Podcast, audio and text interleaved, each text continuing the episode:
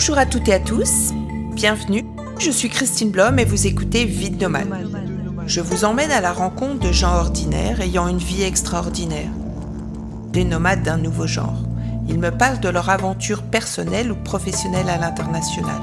Des grands rêves aux complications, des surprises aux rencontres inoubliables, des idéaux aux opportunités, des belles histoires sans frontières. Je vous donne rendez-vous sur Instagram où je partage le souvenir choisi par mes invités ainsi que les œuvres d'art des artistes que je reçois.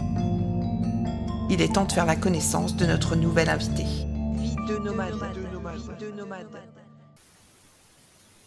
Bonjour tout le monde, nous sommes sur Vie de nomade et aujourd'hui nous recevons Juliette. Bonjour Juliette.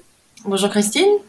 Alors ma question traditionnelle, c'est euh, dans quel cadre et dans quel état d'esprit es-tu partie euh, la première fois à, à l'étranger ou en tous les cas loin de ton pays d'origine?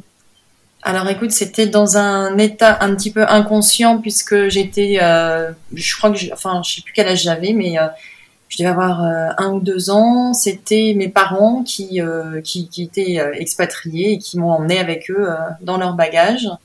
Et donc en fait, moi, il n'y avait aucun problème. Enfin, je me suis rendu compte de rien et et on a fait, on a été dans pas mal d'endroits, de pays différents. Et voilà, pour moi, c'était, ça a été normal euh, dès le début, quoi. Est-ce que quel est le pays dont tu te souviens, euh, dont tu te souviens le plus? Parce que c'est vrai qu'à deux ans, on ne sait pas, mais on s'en rend pas compte. Mais à partir de quand tu as des souvenirs, en fait?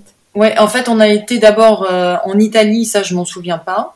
Après, on est parti en, en Russie, enfin c'était l'URSS, la période communiste, c'était sous Brejnev. Là, je me souviens, euh, on est resté deux ans, on était à l'école euh, là-bas. Ma mère m'avait mis, enfin, elle avait eu du mal à faire en sorte qu'on soit accepté à l'école locale, mais euh, elle devenait folle avec ma sœur et moi à la maison, donc elle nous a mis à l'école locale.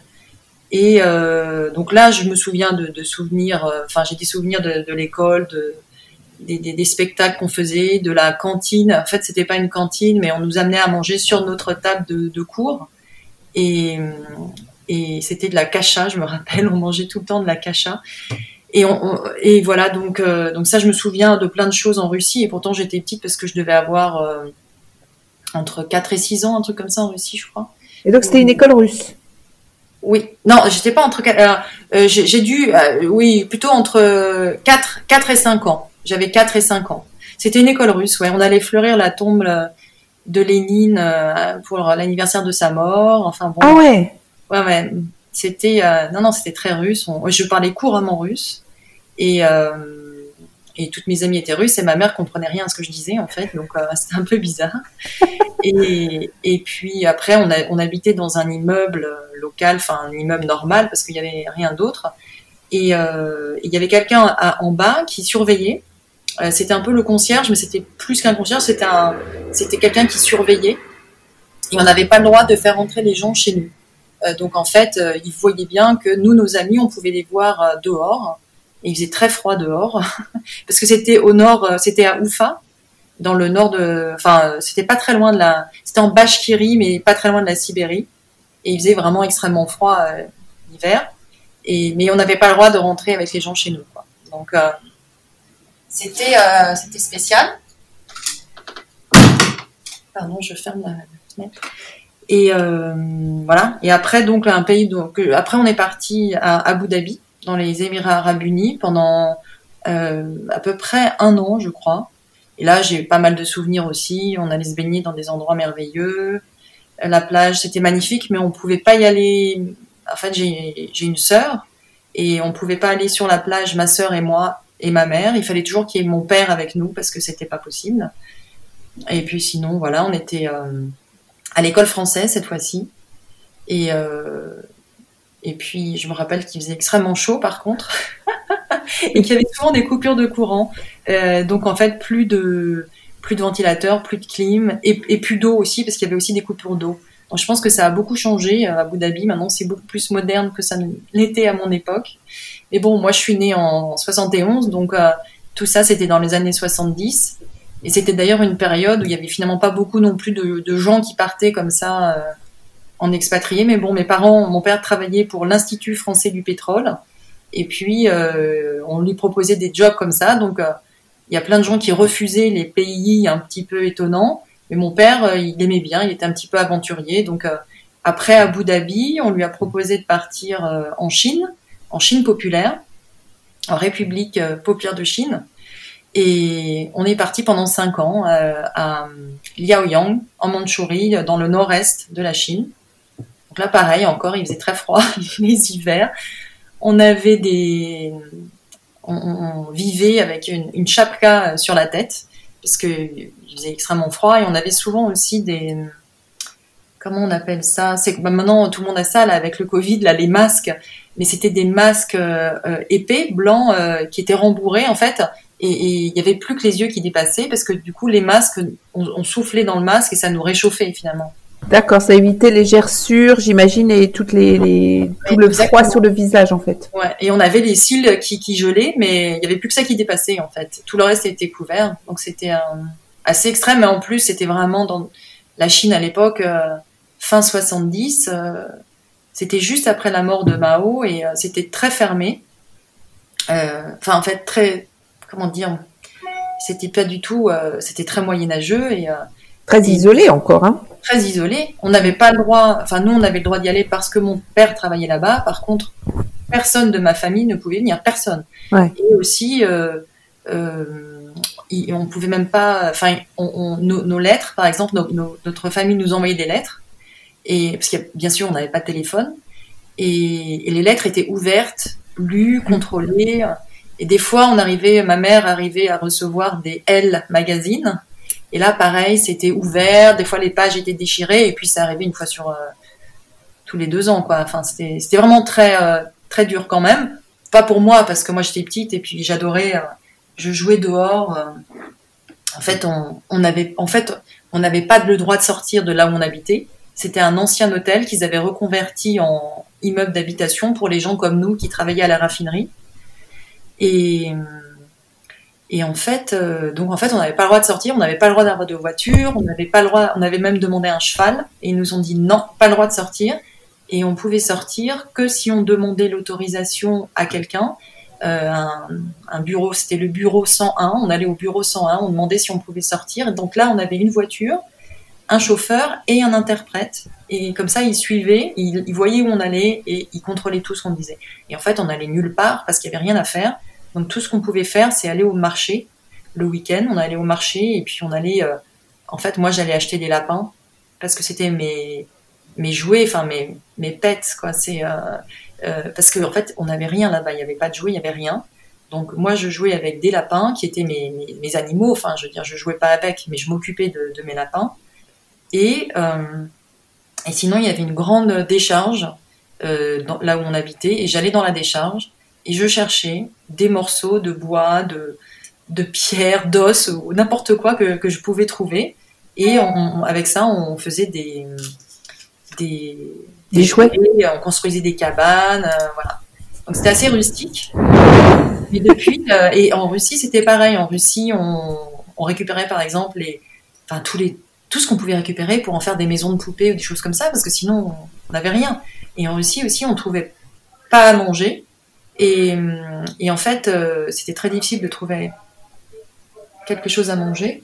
Et, et, ma mère avait toujours un sac en plastique dans sa poche. Et dès qu'elle, enfin un sac quoi. Et dès qu'elle voyait qu'il y avait une queue dans la rue, elle se disait il y a la queue.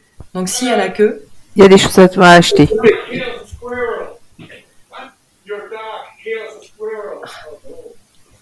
Alors attends, tu, je crois, on m'a coupé, j'imagine. Enfin, je sais pas, mais j'ai un chien et que quelqu'un vient de crier que mon chien vient de tuer un un écureuil. Ah. Voilà. Euh, ce qui n'est jamais arrivé, jusqu'à je suis vraiment absolument désolée, ça n'est jamais arrivé. Normalement, le chien est très pacifiste et voilà, juste maintenant, euh, voilà. ah, c'est gag. T'inquiète. Donc, euh, quand tu, donc c'est quand même des, des pays euh, qui étaient quand même très très rudes. C'est ça, ça, ça, forge le caractère de se retrouver dans des conditions pareilles parce que tu es quand même des conditions extrêmes dans les deux sens, chaud, très froid, avec quand même dans des univers euh, très très particuliers. Est-ce que quand tu quand tu es sorti de ça, donc tu as dit que tu l'avais très bien vécu a priori sans sans avoir de, de, de, comment dire de, de problèmes quand tu étais sur place. Qu'est-ce que ça, qu'est-ce qui s'est passé quand tu es revenu, euh, quand tu es sorti de ces univers euh, un peu complexes? D'abord le contraste, les contrastes entre les pays. Est-ce que tu, tu l'as bien vécu? En plus, vous êtes resté, vous restez pas longtemps à chaque fois. ça dépend des pays. En Chine, on était resté cinq ans, mais c'est vrai que dans les autres pays, c'était un an ou deux ans. donc du coup, ça c'était pas très très long. Mais comme j'étais petite, ça, sur moi, ça n'avait aucun effet. On partait à chaque fois. Et, donc, ça s'est très bien passé. Euh, en revanche, ce qui a été très difficile, ça a été le retour pour plusieurs raisons. C'est que, donc moi, j'arrivais de Chine. Euh, j'étais, euh, je jouais dans les poubelles.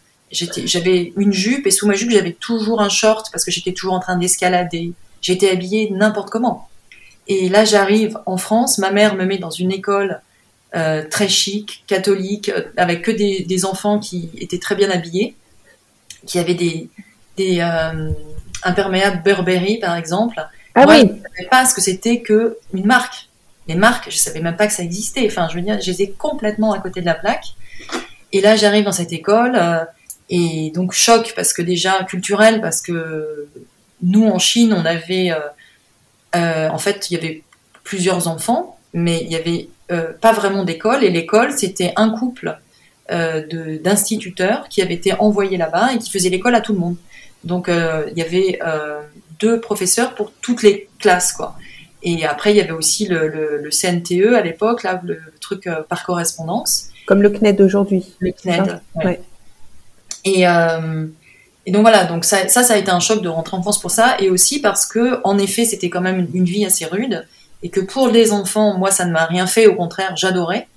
Mais par contre, ma mère avait un petit peu du mal à supporter et mes parents ont divorcé. C'est pour ça qu'on est rentré en France, en fait. C'est parce que mes parents ont divorcé, donc je suis rentrée en France, je devais avoir à peu près 13 ans.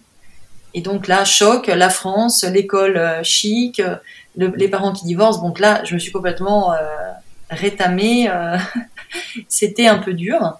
Et j'avais, euh, en fait, après, j'arrivais pas à me faire alors, je pensais que j'arrivais pas à me faire à la France, mais c'est peut-être que euh, tout, ces, toutes ces choses combinées ont fait que euh, euh, ça s'est pas bien passé. Mais j'avais qu'une hâte, c'était de repartir.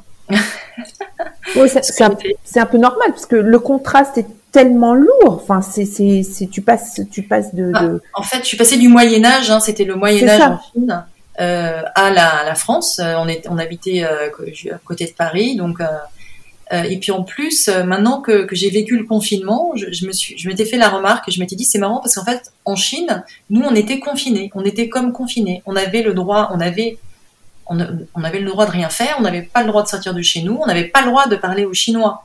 Et quand on allait dehors, parce qu'on était subversif pour eux, Bien et sûr. quand on allait euh, les, les, les, fois où on avait le droit d'aller euh, dehors ou aller visiter des temples ou des choses comme ça, euh, euh, donc déjà, on était surveillés. Et ensuite, mon père prenait des photos, mais, les Chinois avaient eu euh, des hum, recommandations comme quoi ils n'avaient pas le droit d'apparaître sur nos photos.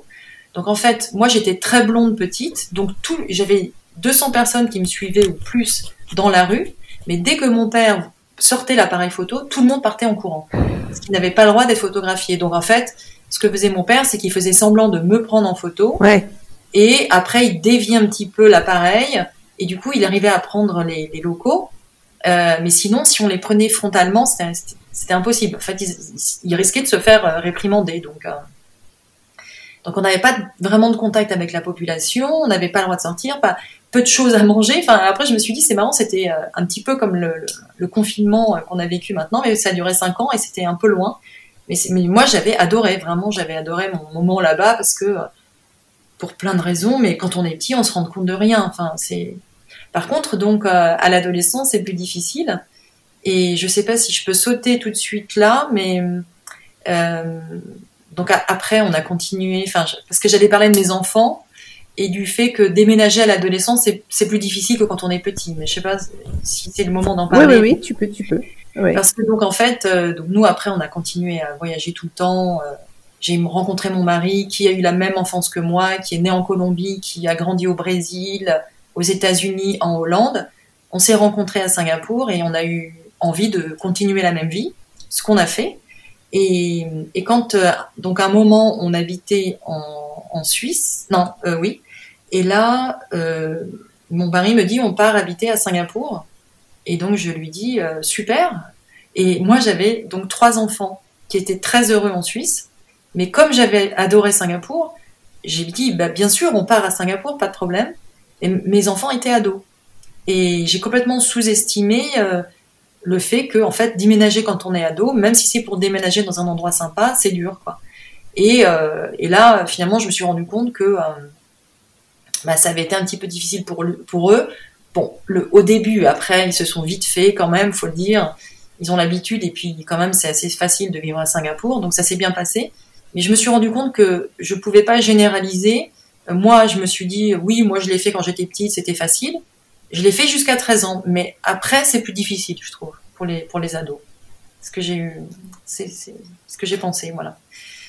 Et sinon, euh, voilà, donc pour revenir à la France quand j'étais petite, après je suis restée en France et puis euh, tout ce que je voulais c'était repartir.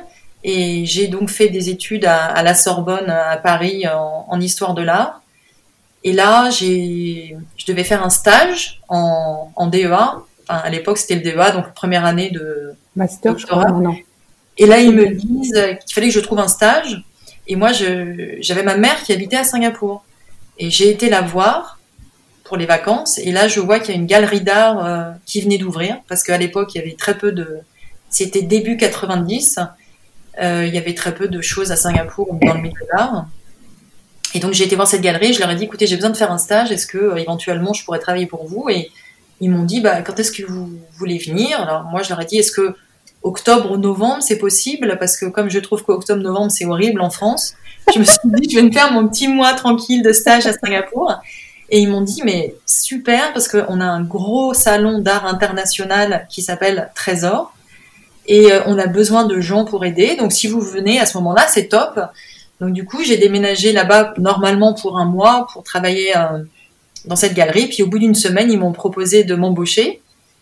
Donc du coup, j'ai appelé ma prof à la Sorbonne et je lui ai dit, euh, Madame Vauvel, je suis on me propose un job à Singapour, elle me dit oh là là mais prenez-le, prenez-le, prenez-le parce que vous savez que faire des études d'histoire de l'art ça ne mène à rien. Merci de me le dire quand je suis en stand DEA. Ils n'ont pas, ils ont pas arrêté de me le dire pendant toute la, la fac. C'était euh, vous, vous êtes là mais ça sert à rien de faire des études d'histoire de l'art. Bon, du coup quand j'ai trouvé un travail, je me suis dit mais c'est génial parce que d'abord j'adorais les gens avec qui, euh, enfin les gens qui avaient la galerie, je les trouvais géniaux. Et puis, je me suis dit, ça me fait et un job, et en plus à Singapour, donc euh, j'étais super contente, donc euh, je suis restée là-bas. Et, euh, et c'était des Français qui avaient, euh, qui avaient monté une galerie, parce qu'ils avaient fait ce salon d'art euh, l'année d'avant, qui avait très très bien marché. Ils étaient venus juste pour le salon, et ils se sont dit, bah, ça marche tellement bien, il y a une demande, on va monter une galerie ici, et ils l'ont fait. Et, mais ils habitaient en France, et ils avaient une galerie en France, à Paris, et ils cherchaient quelqu'un pour travailler pour eux euh, à Singapour. Donc moi j'étais, euh, c'était bien. Voilà. Je me suis éclatée, c'était génial. Euh, j'ai travaillé, je suis restée sept ans à, Singapour et la première fois parce que je suis retournée après. Mais vraiment c'est extraordinaire parce que Singapour à l'époque, il voulait, enfin n'avait vraiment très peu de galeries, mais il voulait devenir le centre d'art de l'Asie. Donc, du coup, ils, ont mis énormément d'argent et de bonne volonté pour développer les galeries, les musées, tout ça. Et moi, c'était à l'époque où il y avait mais, euh, trois galeries à Singapour et puis euh, pas de musée. Euh. Donc, c'était assez marrant d'arriver là-bas à cette époque-là.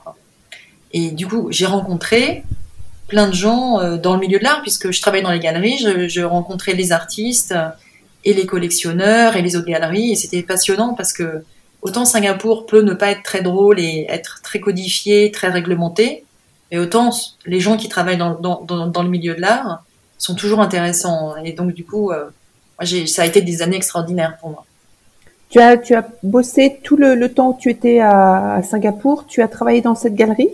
Non, pas, pas, pas, tout le temps, parce que j'avais aussi euh, fait une école d'art là-bas pendant un an, parce que quand ma mère y habitait.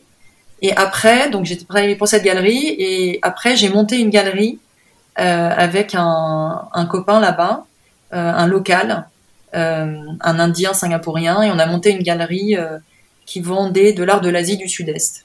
D'accord. Euh, qui, était, qui avait une plus grosse spécialisation que celle dans la galerie dans laquelle tu travaillais. parce que la, la, galerie française, en fait, à la base, il y avait deux galeries qui s'étaient associées. C'était une galerie d'art contemporain et une galerie d'art euh, orientaliste, 19e. Et donc, c'était deux galeries euh, parisiennes. C'était la galerie Nataf et Opéra Galerie qui se sont joints. Donc, eux, ils vendaient ce qu'ils vendaient à Paris, c'est-à-dire des orientalistes et de l'art contemporain français. Et, euh, et puis finalement, comme on avait des artistes qui venaient nous voir, des artistes euh, d'Asie qui, qui, passaient à la galerie et qui nous montraient leurs travaux, et on se disait mais c'est super intéressant. Donc on a commencé à prendre quelques artistes locaux. Et, euh, et puis petit à petit, on a pris de plus en plus parce que euh, on s'est rendu compte qu'il y avait vraiment euh, des choses super intéressantes. Et, euh, et, et, et avec l'autre galerie, avec la galerie avec, que j'ai montée avec mon ami indien, là c'était vraiment que Asie du Sud-Est. Euh, euh, il y avait Birmanie, Indonésie, Vietnam, Singapour à l'époque. Puis depuis, bon bah, donc moi, moi après j'ai quitté Singapour, j'ai revendu mes parts euh, à mon ami, donc je suis plus dans cette galerie, mais lui il a continué. Et puis donc il a expandé et, et il a euh, une, une, très belle galerie maintenant avec plein de d'artistes d'Asie du Sud-Est. Voilà. En plus, c'était une période, je pense, comme tu disais, où il n'y avait pas encore beaucoup de choses qui se faisaient au, au niveau artistique en, en Asie. Et du coup, c'était, il y avait, il y avait foison, j'imagine, au niveau des artistes euh, qui étaient, qui étaient vraiment à, à la recherche de, de, de, galeries qui pouvaient les, qui pouvaient oui. les, les, les, leur, les, montrer en fait. Ouais, en même temps, il y avait moins de, moins d'artistes. Par exemple, à, à Singapour, moi, j'avais été passer un an dans l'école d'art locale, ça s'appelait euh, La, Salle School of Fine Arts, qui était une toute petite école, euh, euh, vraiment très rustique. Il y avait, je sais plus combien d'élèves, mais il y en avait pas beaucoup. Et j'y suis retournée là à Singapour pendant deux ans, il y a deux ans, juste avant le Covid. Et, maintenant, la salle, c'est une structure énorme avec plein de départements. C'est un, ils ont, ils ont eu un emplacement dans la ville privilégié Enfin, les budgets sont énormes. Ils veulent vraiment développer leurs artistes locaux. Donc maintenant, il y en a vraiment de plus en plus parce que les budgets sont là pour euh, pour encourager à la création, même si Singapour reste quand même une ville très euh, réglementée. Donc en fait, il y a une petite euh, un petit aspect étrange entre vouloir développer la création tout en contrôlant ce qui est fait. Donc, mais en tout cas, les moyens financiers sont sont là, ça c'est sûr. Et il y a plein de musées qui, qui ont ouvert, des musées maintenant qui, qui, qui n'ont rien à envier à à nos musées européens ou américains. C'est vrai qu'ils ont des musées magnifiques. Mm. Mm. Magnifiques, c'est vrai. Et vrai, tout ça en 20 ans, parce qu'il y a 20 ans, il n'y avait rien, quoi. C'était, euh, c'était vraiment, enfin, plus rustique, oui. Plus traditionnel, moins contemporain, en tout cas. Ouais. Donc, à cette époque-là, donc, tu travaillais dans les galeries, mais tu n'étais pas toi-même artiste. Alors, si, parce que j'ai toujours, en fait, je pense que j'ai commencé en Chine dans les poubelles je ramassais mes petits trucs et avec ça, je faisais parfois des petits bijoux, des petites choses comme ça. Et, puis après, j'ai toujours continué. J'ai toujours continué. Et à Singapour, je continuais.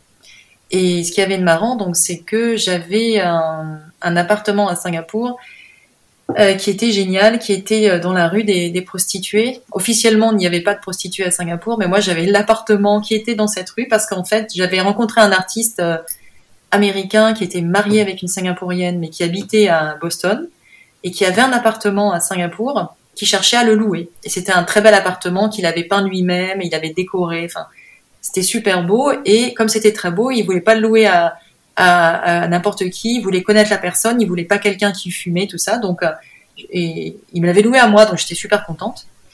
Et de temps en temps, j'invitais des copains chez moi et tous mes copains étaient dans le milieu de l'art et, je dessinais et je peignais toujours chez moi. Et quand il y avait des dîners, bah, les gens venaient chez moi et ils, voyaient des peintures par terre et ils disaient ah c'est bien ça c'est qui? Et Je disais bah ça c'est moi. Tout le monde donc en fait ça m'a conforté dans dans le enfin j'ai toujours fait ça et ça m'a toujours intéressé mais j'ai toujours pensé que ce que je faisais était nul. Mais les gens, donc, un œil extérieur me disaient que c'était intéressant, donc du coup, bah, ça, m'a permis, des personnes m'ont dit, mais si tu veux, moi je te fais une expo et tout, donc ça m'a fait sortir de, de, chez moi. Et le problème, c'est qu'après, bah, voilà, donc j'ai passé mon temps à déménager. Après Singapour, je suis partie à, à New York pendant six mois, et après en Inde. Et donc à chaque fois, mes contacts, je les garde, mais je les perds aussi. Exactement. En fait, je vois très bien ce dont tu parles. Surtout à l'époque, parce que maintenant, enfin, à Singapour, il y avait, ça y est, il y avait Internet, tout ça. Mais avant, non. Mais bon, euh, mais ça, ça permet quand même de garder les contacts. Et, mais c'est quand même pas pareil quand on est en face. Et donc après Singapour, donc je pars euh, un petit peu à New York, ensuite en Inde. Et en Inde, euh, en fait, je suis partie en Inde parce que j'ai rencontré mon mari à Singapour. Et lui, il devait faire son VSN. Il est médecin, il devait faire son, sa coopération à Pondichéry en Inde. Donc on est partis tous les deux là-bas. Donc lui, il avait un job et pas moi. Euh, mais je m'en suis trouvé un. en fait, plusieurs. Euh, parce que j'ai continué à peindre donc euh, et à faire mes bijoux. Et aussi, comme j'avais des contacts de Singapour, j'avais une autre galerie que je connaissais qui m'a demandé à être agent artistique pour eux pour leur chercher des des artistes en Inde. C'est un petit peu confus hein, parce que donc en fait voilà, j'avais cette galerie qui me demandait de chercher pour eux des artistes indiens. Donc j'ai visité pas mal, j'ai rencontré pas mal d'artistes indiens que j'ai recommandés à cette galerie. Et j'ai aussi rencontré euh, un Français qui habitait à Pondichéry et qui était spécialiste d'art tribal indien. Parce qu'il y a un art indien euh, primitif, si on peut dire ça, très très intéressant. Et donc lui était spécialiste de ça et je l'ai mis en contact avec la, galerie euh, singapourienne qui a fait une expo pour lui à Singapour et tout ça. Et, euh, et puis donc je peignais et j'avais un mécène parce qu'à Singapour j'avais rencontré plein de de milliardaires, parce qu'il y a beaucoup de, à la galerie, j'avais rencontré des, des, des, milliardaires et, euh, et l'un d'eux était l'ami euh, d'une très bonne amie à moi. et, et il, m'a, il dit qu'il allait me, sponsoriser.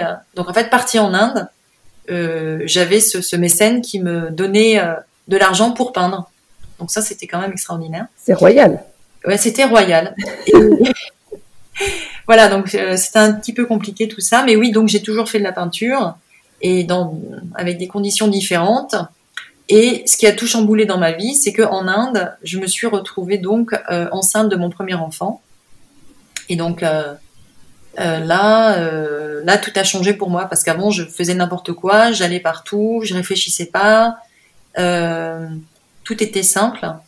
là, une fois que j'ai commencé à être responsable d'un bébé, euh, tout s'est un petit peu calmé. Je me suis dit non, je peux plus continuer à habiter en Inde. Et on avait des scorpions dans la maison, on avait plein de bestioles, on avait des rats dans les tiroirs euh, de la cuisine. Je me disais, euh, euh, moi ça m'amuse, mais je pense que pour un bébé c'est pas très bien. Et quand euh, j'étais enceinte, j'avais un, un, ami euh, français qui était le, le directeur de l'école française d'Extrême-Orient à Pondichéry, et il avait eu un bébé là-bas aussi. Et il, il, est venu me prêter son berceau en me disant tu en auras besoin pour ton bébé. Et le berceau, c'était pas un berceau. Euh, euh, comme on connaît nous. Voir, ouais, c'est un berceau qu'il fallait accrocher. Enfin, c'est comme une balançoire. Et il fallait l'accrocher donc au, au, plafond et puis on pouvait le balancer comme ça, mais il n'y avait pas de, de contact avec le sol. Oui, les, et, comme les nacelles qu'on avait dans les dans les avions euh, avant on euh, bloquait en haut, tu sais, on les, on oui, les cliquait en haut. Ouais, ouais. Mais... Et, et, en fait, il m'expliquait qu'en fait, c'était pour éviter que les rats ou les, les, les, insectes qui avaient montent dans le berceau, parce que si jamais c'était accroché par le, le plafond, euh, ça ne pouvait pas. En fait, il n'y avait pas de contact avec le sol et les animaux ne pouvaient pas rentrer. Donc j'ai commencé à me dire, c'est quand même un petit peu hostile d'avoir un, bébé dans, ce pays. Et, euh, on est rentré euh, en France euh, après, avoir eu ce premier enfant. On est, rentré en France pendant trois ans parce qu'on s'est dit on se calme et on, essaye de faire les choses un peu correctement maintenant et d'être un peu plus raisonnable parce que on est responsable maintenant d'un bébé. Voilà. Donc après. Ça, ça, a changé euh, foncièrement ta, ta, ta vie, tu dis, puisque tu, tu as été euh, donc la vision que tu avais avant de ce qui pouvait être euh, être ta vie, c'est-à-dire euh, en fait assez dans dans la connexion avec ce que tu avais vécu enfant en fait, où tout mm-hmm. était possible et il n'y avait pas vraiment de limite euh, et on était euh, voilà, on pouvait faire tout ce qu'on voulait avec n'importe quoi et dans n'importe quel endroit. Là, ça a tout remis en, en question donc.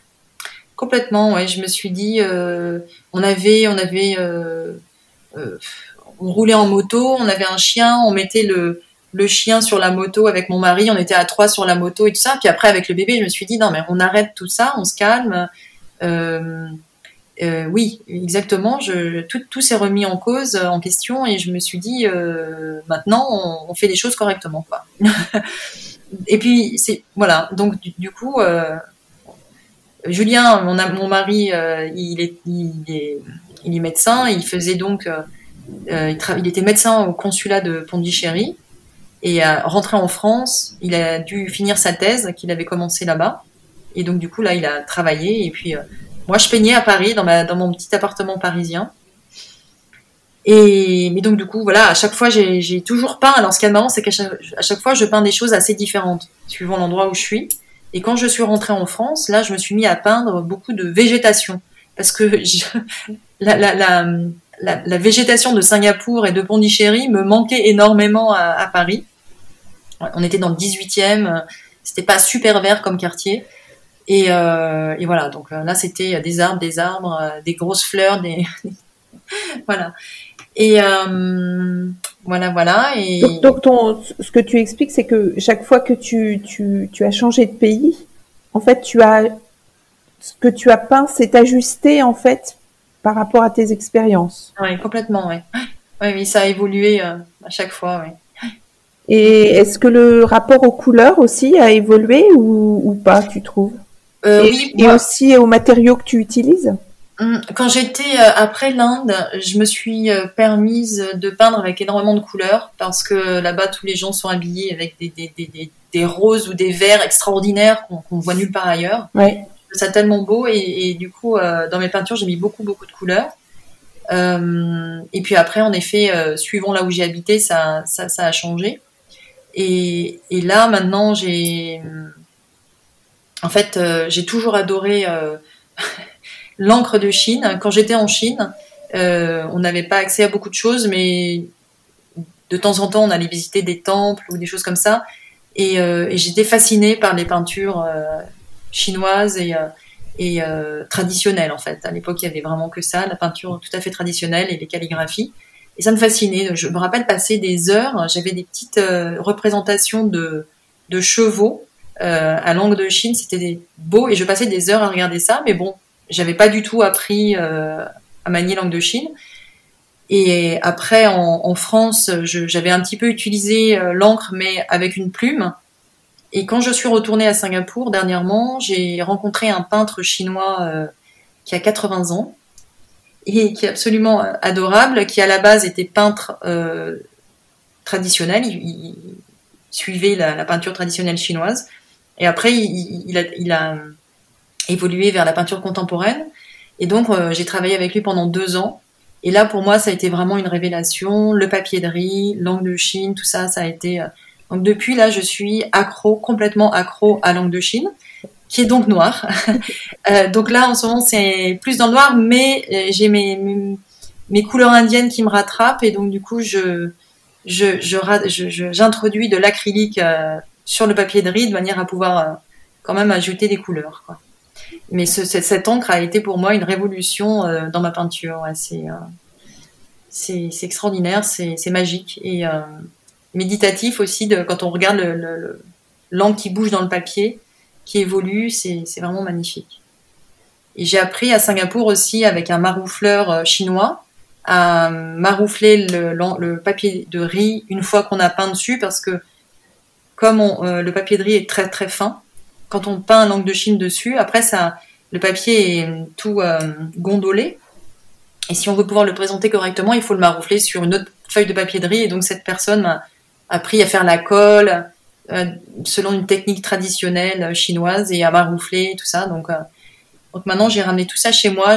Quand j'ai quitté Singapour, je suis partie avec des tonnes et des tonnes de papier de riz, de, de pinceaux. Et maintenant je fais ça chez moi. Voilà. en Suisse. en Suisse allemande. Ra Raconte-nous un petit peu euh, après, après, la France, parce que tu es, tu es donc euh, reparti. Euh, et vous avez, c'était quoi le, le, le, parcours après? Donc après, malgré on... le fait de, de vouloir protéger tes enfants, Euh, Qu'est-ce qui, quel a été le parcours? Et eh ben en fait donc euh, entre temps donc j'ai eu j'ai eu trois enfants et on est parti euh, en Suisse allemande à Bâle euh, pendant trois ans. Et après on est parti de là on est parti euh, tous les cinq à Lisbonne au Portugal pendant cinq ans. Euh, après on est reparti à Bâle parce que mon mari finalement est basé ici pendant trois ans. Et après on est reparti à Singapour tous ensemble. Donc tous les déménagements se sont très très bien passés avec les enfants. Et c'est vrai que celui de, Singapour, comme ils étaient plus grands, ça a été plus difficile pour l'adaptation. Mais finalement, euh, ça a mis plus de temps que d'habitude, c'est-à-dire que ça a peut-être mis six mois, alors que d'habitude, en une semaine, c'était parti, ils étaient invités à des anniversaires et tout se passait bien. Là, ça a été un peu plus long parce qu'ils avaient beaucoup d'amis à Bâle et ils étaient dans un bon bon cercle, bon, petit cercle d'amis, et ils ont dû quitter leurs amis, donc ça, ça a été dur. Ils ont dû s'en refaire, et quand on a 16 ans euh, ou 14 ans, c'est plus, plus difficile.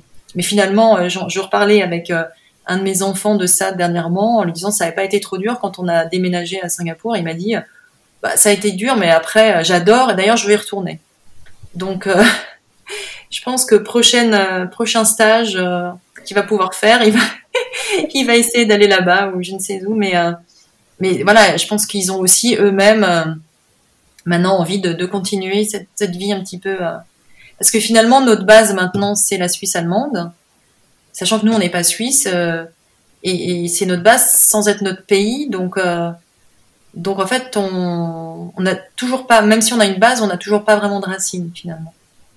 Ah, ça, ça, ça, m'intéresse comme sujet parce que ça, c'est vraiment un, un, élément clé, je trouve, que ça soit pour les enfants de troisième culture ou enfin, surtout pour les enfants de troisième culture, que sont nos enfants, euh, qui ont effectivement bougé dans pas mal d'endroits et qui euh, où la, la, la, question et le questionnement des, des racines, d'où je mhm. viens, euh, peut effectivement être un, se révéler un, un, vrai problème, une vraie question.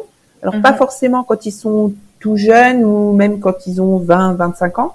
Mais euh, je ne sais pas si toi tu l'as ressenti, mais moi je l'ai aussi ressenti. Moi j'ai beaucoup déménagé euh, en France quand j'étais enfant. Mhm. Et, euh, et, en fait je m'étais créé des racines, ce qui était assez drôle. Euh, j'avais extrapolé en fait une partie de mes racines euh, familiales effectives comme vraiment mon point d'ancrage parce que mhm. j'en avais besoin. Je ne sais pas si toi tu as ressenti ça. Euh, bah, en fait, euh, moi j'ai l'impression de pas du tout avoir de racines parce que quand je suis rentrée en France, qui est quand même mon pays, là mes parents divorcent et du coup, bah, c'est ma famille qui a explosé en fait. Donc euh, tout, tout explosé en même temps. Euh, mes références avec la Chine, euh, qui étaient pour moi normales, bah, ne l'étaient plus. Enfin, ma vie était complètement différente en France. Mes parents divorcent. Mon père part, part habiter en, à Abidjan, donc je vois plus mon père. Enfin bon, donc du coup. Donc, je sais pas comment expliquer, mais j'ai eu l'impression, non, j'ai, enfin, alors.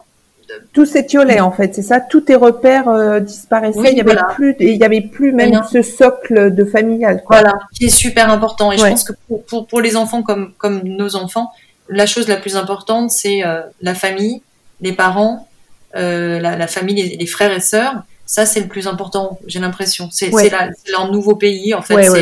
c'est leur repère. Enfin, pour moi, c'est ça. C'est la base fixe. Hum. Et oui, donc euh, oui. Et puis le problème aussi, c'est que nous, nos enfants, on les a mis dans des écoles internationales parce que, par exemple, là où on est en Suisse allemande, il n'y a pas d'école française et hum, on a dû les, mettre dans une école internationale, ce qui est très bien. On est très content mais ça éloigne encore un peu plus de la France parce que euh, c'est plus des cours en français, c'est plus l'histoire de France, c'est plus la littérature française. Donc, euh, mais bon, on les a quand même mis. Euh, ils ont quand même des cours de français et de littérature française, mais c'est moins euh, poussé. comment dire poussé que dans, dans, le système français. Quoi. Ouais. Et donc ça éloigne un, un, petit peu plus. Mais bon, ils, ils se sentent quand même français. on parle français à la maison, même si ma fille commence à ne plus me parler français. Donc ça je, je lutte contre. Mais euh, hmm. hein, c'est, c'est spécial, mais c'est fatigant, mais c'est bien. c'est excitant. Et, puis là, mon mari, ça fait deux ans qu'on est en Suisse et il m'a reparlé de partir. Et là, je lui ai dit non. Ça fait que deux ans qu'on est rentré. c'est trop tôt. moi, je, je lui ai dit, on attend un peu là. Il faut que on se pose un petit peu parce que sinon, après, bouger, c'est bouger, c'est excitant, mais il y a aussi beaucoup de choses derrière à organiser qui sont pas très excitantes et généralement c'est plutôt moi qui m'en occupe parce que lui il a son travail, il doit travailler, c'est très important. Moi je, fais la peinture donc je suis plus euh, libre et donc euh, à chaque fois c'est gérer les changements de banque, les, changements de d'assurance, de, toutes ces choses là qui sont pas toute très la logistique. Toute la logistique et qui, qui prend beaucoup de temps. Donc moi j'ai dit dans et d'énergie. Oui, beaucoup d'énergie, c'est vraiment inintéressant au possible. Donc euh, ça, je me dis on attend encore un petit peu pour recommencer tout, ça, tout ça. Quoi. Et tes, tes enfants, est-ce qu'ils sont, ils sont avec vous à Bâle ou est-ce qu'ils ont bougé? Est-ce qu'ils sont, tu parlais tout à l'heure de 16 ans, donc ils doivent être en études supérieures maintenant? Oui, en fait, donc, là maintenant, j'en ai donc trois. Euh, la petite, elle a 14. Euh, ensuite, c'est 18 et 22 ans.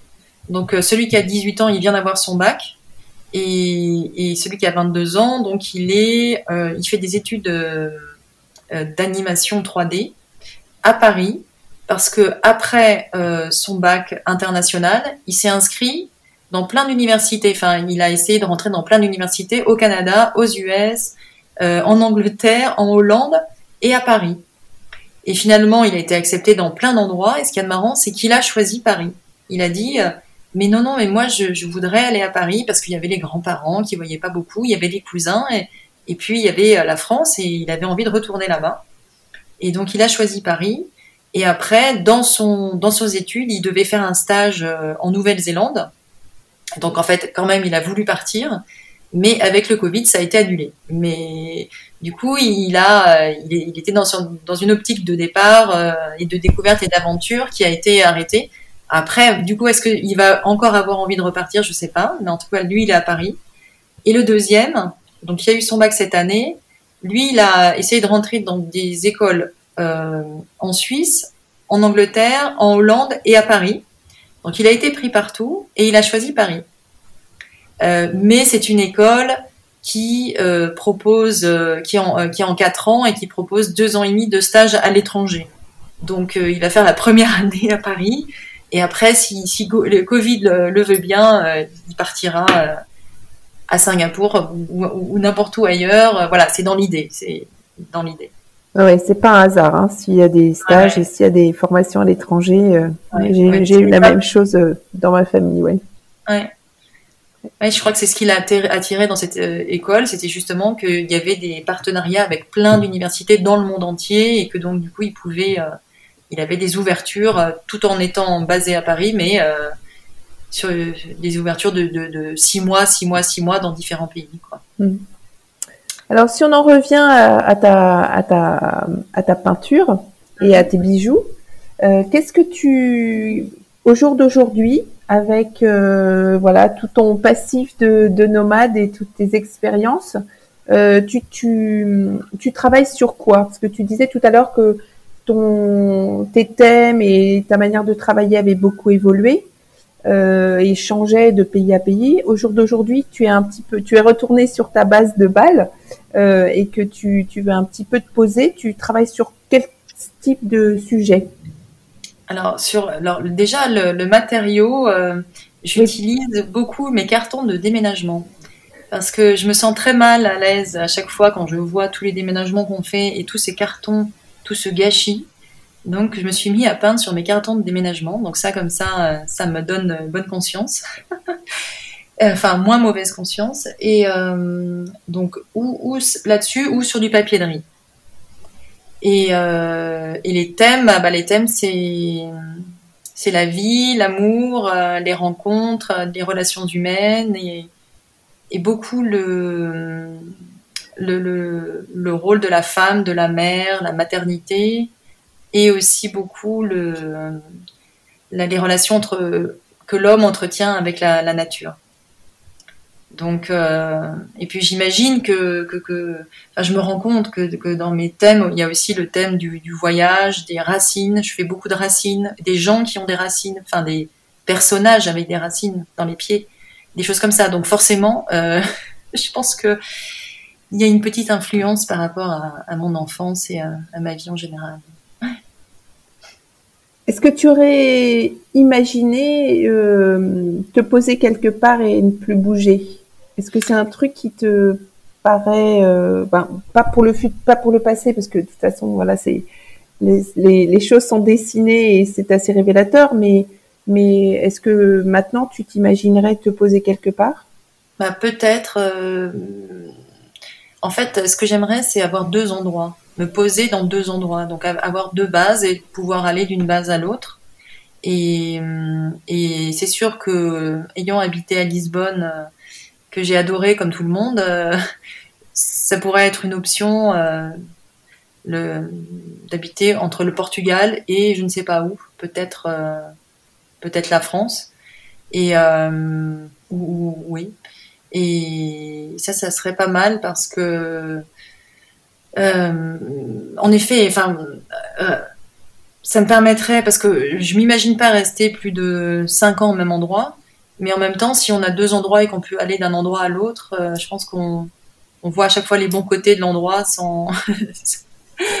et dès qu'on en a marre, hop, on va à l'autre. Et, mais sinon, j'ai jamais habité plus de de sept ans euh, d'affilée dans le même endroit, et ça m'arrivait une seule fois. Sinon, c'est plutôt trois, quatre ans. Donc en fait, c'est vrai que généralement, au bout de quatre, cinq ans, on s'ennuie un petit peu et on se dit, euh, faut y aller, quoi. On va faire autre chose. Mais, mais là, en vieillissant, et puis avec les enfants qui justement vont peut-être avoir besoin d'une base pour se retrouver, bah en effet, peut-être que je vais m'arrêter euh, quelque part, sans plus bouger.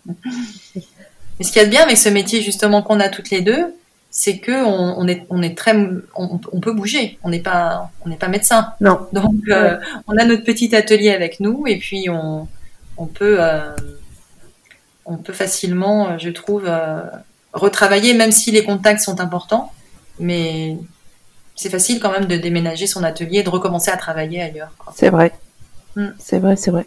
Est-ce que de, tous les pays où tu es allé et où tu as donc euh, travaillé plus ou moins dans, le milieu artistique, est-ce que tu as, tu as gardé les contacts et est-ce que ça te sert pour ton, ton propre travail et pour euh, faire que le rendre visible et le et pouvoir le, vendre? C'est marrant, j'ai gardé tout à fait des contacts avec euh, la, galerie de Singapour. Euh, en revanche, je ne, en fait, je bénéficie pas du tout de, de ce contact-là par rapport à ma peinture, vu que cette galerie est spécialisée dans l'art d'Asie mm-hmm. et que moi, bah, je suis française, donc je rentre pas dans le dans le cadre. dans, dans le cadre.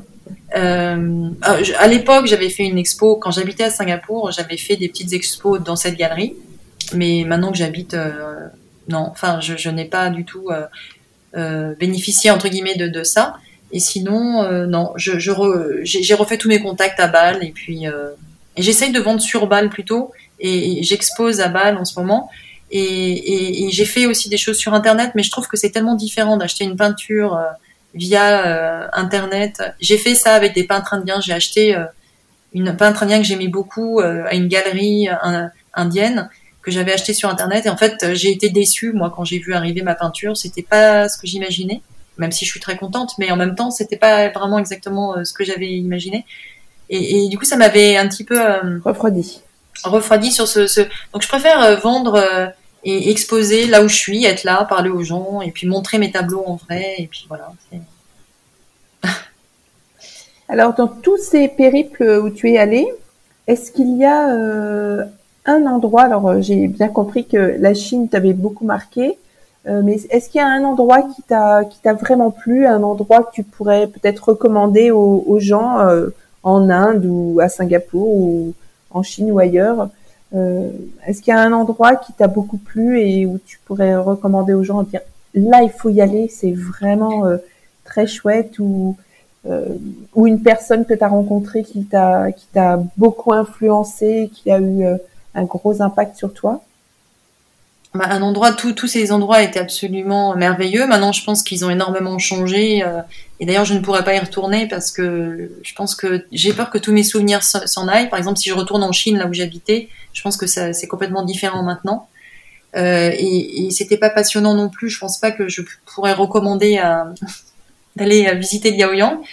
Mais euh, euh, bah, Singapour, j'ai absolument adoré Singapour, même si quand je suis retournée là, en 2017-2018, j'ai trouvé que ça avait énormément changé. Euh, c'est toujours merveilleux dans le sens que le jardin botanique de Singapour, c'est merveilleux, c'est le paradis sur Terre. Euh, en plein centre-ville, au milieu des buildings, tous ces, ces, arbres extraordinaires avec des varans. Nous, on, avait une maison à côté du jardin, et dans notre maison, dans, le jardin, on avait des varans de 2 mètres qui passaient, et on se disait, mais j'adore, parce que on est dans une ville hyper moderne, et il y a ça au milieu euh, des voitures, ça, c'est fou. Enfin, ça c'est magnifique. Euh, mais, mais, bon, Singapour c'est très ambivalent, c'est très compliqué. C'est à la fois merveilleux et à la fois tellement euh, euh c'est très dirigé, très, très, aseptisé, très autoritaire. De plus en plus, j'ai trouvé. Ouais. Et même mes amis justement artistes avaient commencé, j'ai trouvé, à évoluer dans, dans, un côté très nationaliste. Enfin bon, c'est assez étonnant. Euh, sinon, euh, bah, une personne qui m'a qui m'a qui, m'a énormément marqué, c'est Mister Mister Lim, mon professeur de, peinture chinoise qui était extraordinaire. Donc il, avait 80 ans, il était tout le temps euh, tout le temps là, tout le temps gentil, tout le temps comment dire de bonne humeur, très serein et très généreux parce que il y a beaucoup de dans la peinture chinoise traditionnelle, il y a beaucoup de choses qu'on fait par accident, des choses qu'on va trouver par accident. Et c'est beaucoup, beaucoup d'heures de travail avant de pouvoir trouver ça. Et lui, il avait passé des années à travailler là-dessus. Il avait trouvé des choses par accident. Et au lieu de les garder pour lui, il, me les montrait. Et je lui avais dit, bah, c'est vraiment adorable. Merci infiniment de me montrer ça parce que c'est pas des choses qu'on voit dans les livres. Et, il me dit, ah non, non, mais je sais, mais moi, je sais que mes amis, euh, les autres artistes ne veulent pas donner leurs secrets, mais moi, je donne, je, et lui, euh, pour moi, a été vraiment euh, fondamental. Euh, c'était une rencontre, une rencontre vraiment fondamentale. Et puis il était tout le temps tellement gentil. Et, puis à un moment, il y avait, eu un problème. Une, fille qui était venue lui parler. Quelqu'un de l'extérieur de l'école qui était venu lui parler de façon très méchante. Et j'avais été extrêmement choquée par la façon dont cette jeune fille venait lui parler. Et, j'avais été le voir après, et on était plusieurs élèves, et on a été lui dire, écoutez, on voulait vous dire, on est très choqués de la façon dont cette personne vous a parlé. Et lui a dit, c'est pas grave, c'est comme ça. Il y a beaucoup de gens différents sur la Terre. Et, il était tellement calme, je me suis dit, mais il est extraordinaire, j'aimerais, j'aimerais apprendre encore plus de lui. Une vraie sagesse, quoi. Ouais, ouais, vraiment, euh, quelqu'un d'extraordinaire. voilà. Ben, merci beaucoup pour tous ces pour tous ces souvenirs et ce, ce voyage euh, dans, dans ta dans ta peinture et dans ton histoire. Et euh, ça va être, euh, je recommande à tout le monde d'aller voir sur le site qui sera, qui est notifié en dessous du, du podcast pour pour aller admirer tes œuvres. Ben, je te remercie énormément, Christine. À bientôt. À bientôt. J'espère que cela vous a fait sourire, donner envie ou rappeler des souvenirs. N'hésitez pas à vous abonner et à laisser des commentaires. On se retrouve bientôt. Au revoir.